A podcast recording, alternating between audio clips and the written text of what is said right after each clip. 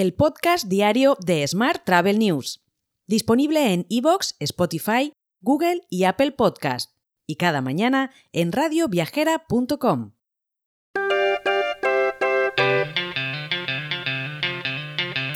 Saludos y bienvenidos, bienvenidas un día más al podcast de Smart Travel News, edición 1225 del viernes 14 de julio de 2023.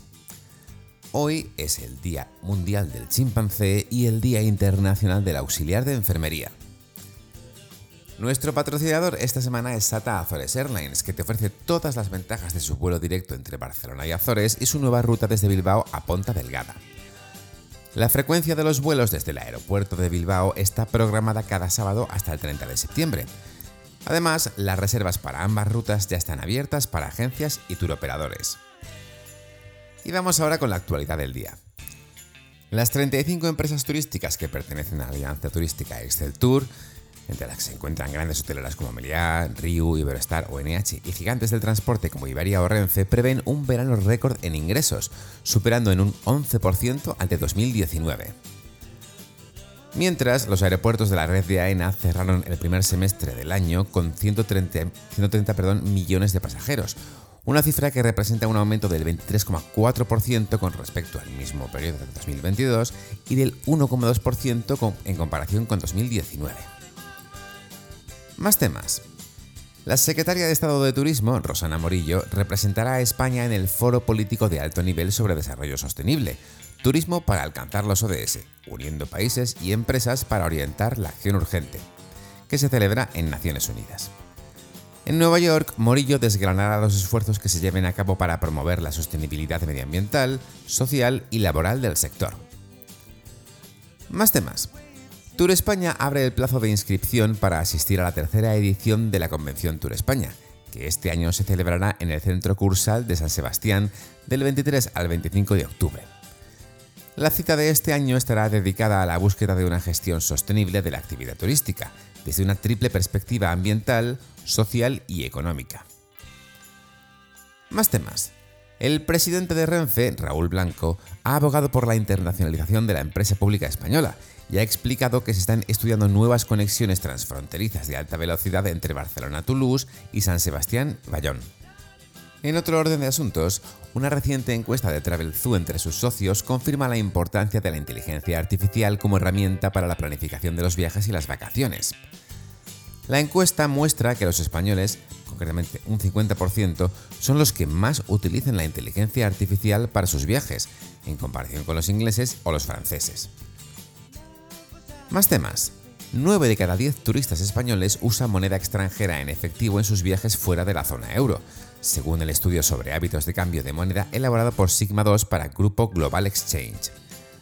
Además, el 88% de los encuestados a nivel global ve necesario el uso de efectivo como método de pago en países donde tienen una moneda diferente a la de su lugar de origen, y lo utilizan para pagar propinas, regalos, comidas o transporte. Hoy también te cuento que la Asociación Europea Best Destinations ha dado a conocer los mejores destinos de Europa para viajar. Tras una votación en la que han participado más de medio millón de viajeros de 178 países distintos, los usuarios han escogido Varsovia como el destino ganador entre más de 400 lugares.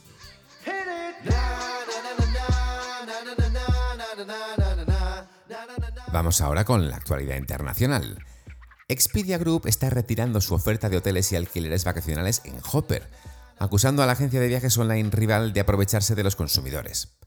Hopper, por supuesto, ha negado las críticas, afirmando que la medida de Expedia se debe a que considera a Hopper como una importante amenaza competitiva.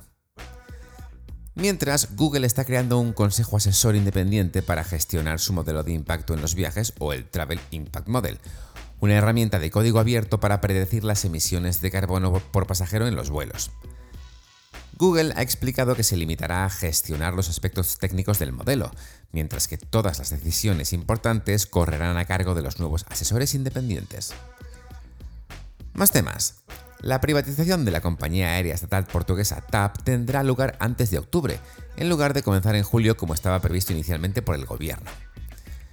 Y hoy también te cuento que la actividad comercial en el sector de los viajes y el turismo descendió un 38% interanual en el primer semestre de este año, según datos de Global Data.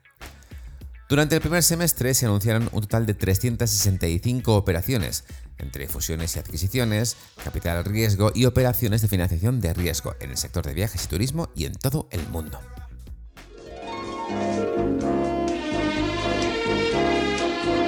Hotel. Y despedimos la semana con la actualidad hotelera.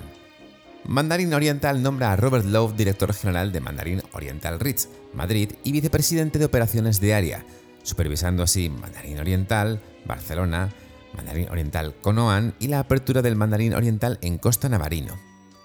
Por último te cuento que Melia ha abierto las puertas del hotel en Ngorongoro Lodge Melia Collection, con el que expande su presencia en África y su colección de hoteles únicos. Ubicado en el norte de Tanzania, en el área de conservación de Ngorongoro, el establecimiento ha sido renovado para convertirlo en el cuarto hotel de la compañía en el país y el segundo de Melia Collection. Te dejo con esta noticia. El lunes, por supuesto, más actualidad turística. Hasta entonces, feliz viernes y muy feliz fin de semana. Si quieres apoyar este podcast, déjanos tus valoraciones y comentarios en Spotify, Evox o Apple Podcast.